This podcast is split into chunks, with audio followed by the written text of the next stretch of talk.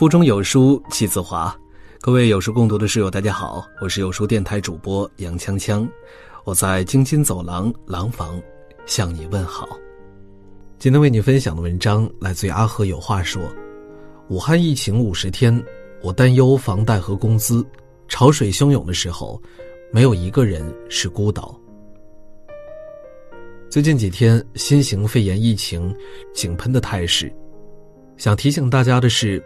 现在我们一定要尽可能的待在家里，不要怀着侥幸心理出门。不过，你也不用过分焦虑。虽说现在疫情严峻，但毕竟只要你待在家里，坚持洗手、戴口罩，中招的可能性非常低。而摆在大家面前的，其实是一个非常现实的问题：这次疫情到底会对你的收入产生多大的影响呢？如果你是体制内，估计收入还是会比较稳定的，但如果你是靠业绩吃饭的员工、创业者、个体户或者中小企业的老板呢？有网友在武汉工作，他的公司估计起码要半年才能恢复正常，也就是说，他在这半年里都没有收入，但信用卡、房贷、吃饭、水电，处处都要用到钱。还有网友是在三亚做旅游的，每年就指望着假期大赚一笔，谁知疫情来得如此突然，光是他所在的公司累计订单取消额就达百万。不少企业的小老板不能开工做生意，但是房租、员工工资还是得照给，本来手头现金就不多，现在更发愁了。现在疫情已经爆发五十天了。但他们不知道未来的路该怎么走。房租、水电、员工工资、房贷、车贷，样样都是钱。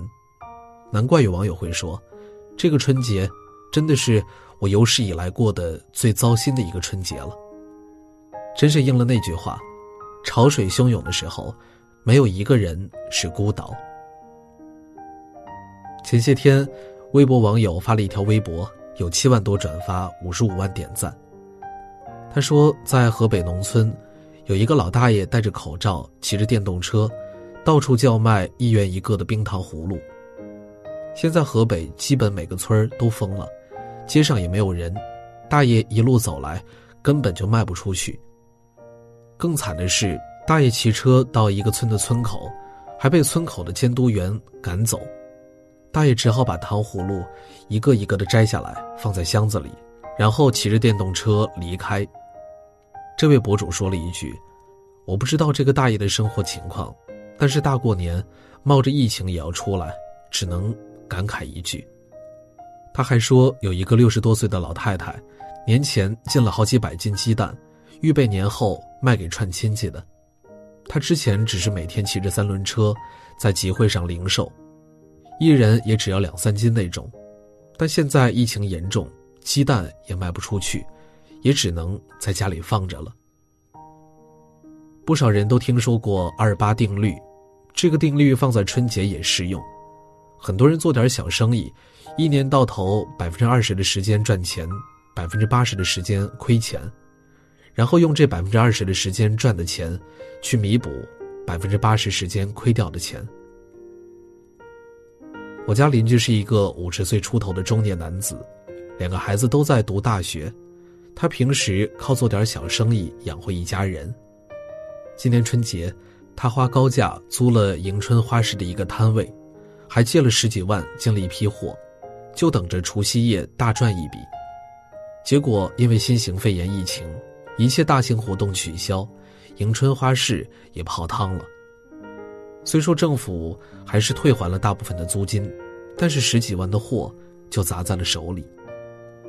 邻居五十多岁的人说起这事儿，眼圈就泛红，说这个年都不知道是怎么过的，也不知道以后该咋办。有网友说自己之前给人打工三个月，不要一分钱工资，只要对方教自己烤冷面。学成之后，他在庙会里租了一个摊位。想趁着这个春节，好好的赚一笔钱，但现在他只能看着满满两冰箱的食材，一个人在出租屋里蒙着头哭。哪怕遇到这样的事儿，小伙子还跑去当志愿者，只希望我们的国家能够早点好起来。不少人家里都是开饭店的，本来过年时生意应该很好，现在餐馆暂停营业，年前准备的所有鲜货，包括牛羊肉这些，只能通通浪费掉。知乎上有句话是这么说的：受委屈最大的。其实是知乎上没什么声音的工人，你跟他讲隔离、讲防疫，但你没法帮他们交房租、水电、一日三餐。或许有人会说，这种疫情受冲击的只有实体经济，那些做互联网和电商的，没有店铺也不开工厂，应该没事了吧？我想说，你想的太简单了。如果一个市场里大家都人心惶惶，大部分机构都瘫痪了，生意如何做下去呢？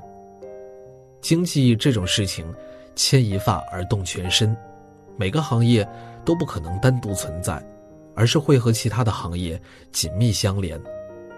比如做电商的，或许销量不受影响，但工厂停了，你的货从哪儿来呢？快递停了，你的货又怎么发出去呢？做电影的。并非拍好了就万事大吉，宣发怎么做？播不出去了怎么赚钱呢？这个春节，可能是很多电影人的噩梦。二零一九年大年初一，多部贺岁档大片上映，包括《流浪地球》《飞驰人生》等。光是大年初一这一天，票房收入就创造了单日票房纪录的十四点五八亿元。大年初一受到疫情的影响。多部贺岁档大片撤档，全国总票房只有一百八十一万。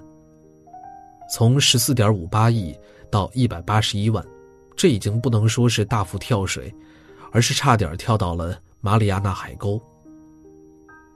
我有一个朋友是自由职业者，他也感受到了压力。往年春节他都会接到很多写推广文案的工作，但是今年春节，他连一篇稿子的需求都接不到。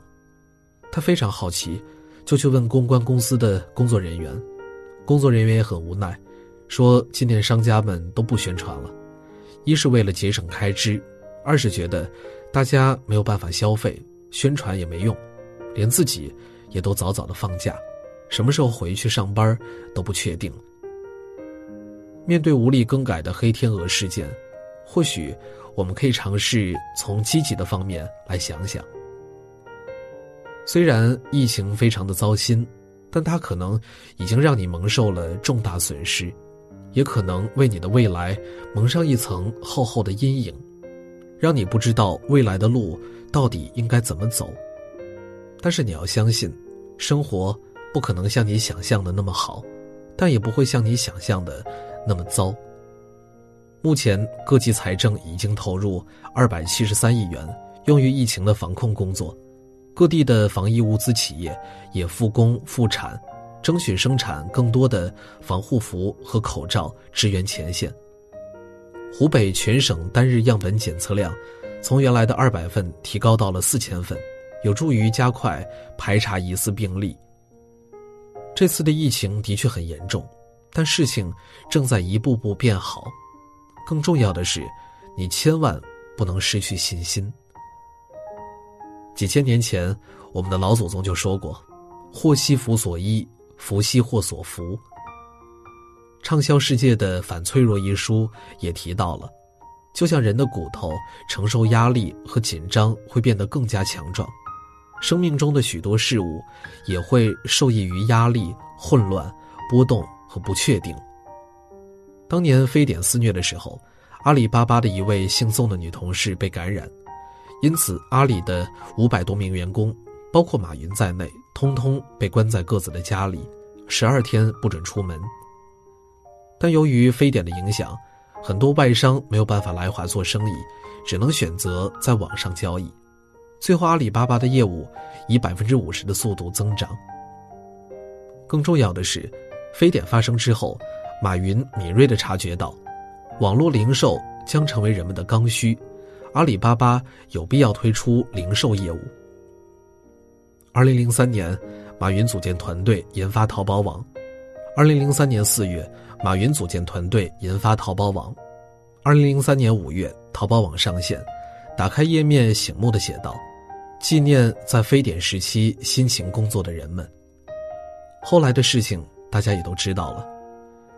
每次危机都孕育着我们新的希望，毕竟损失已经造成，再纠结于过去也没有任何意义。我们要做的就是尽可能快乐的面对未来。如果你在家里无所事事，那么看一本好书，学一门新课程，或者查漏补缺，反思一下工作上的得失，弥补自己以往的不足，这都是你可以做的事情。毕竟可以好好在家待着的平静时光，不是经常有的，你正好可以趁此机会，摆脱过去的思维惯性。重塑自己的认知，以疫情过后的工作和生活做好准备。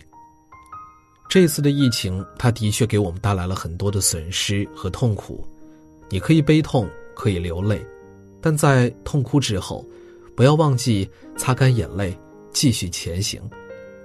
这就是强者和普通人的区别，他们一样会痛哭流泪，但普通人以眼泪来逃避现实。强者以眼泪来振奋自我。最后，祝疫情早点过去，愿所有患者早日康复，也祝大家能够快点过上正常的生活。好了，今天的文章就为大家分享完了。在这个碎片化的时代，你有多久没有读完一本书了呢？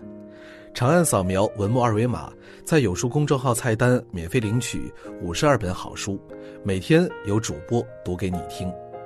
我是杨锵锵，我在京津走廊廊坊为你送去问候。喜欢这篇文章，走之前记得在文章末尾给我们的文章点一个再看。我们明天的同一时间不见不散。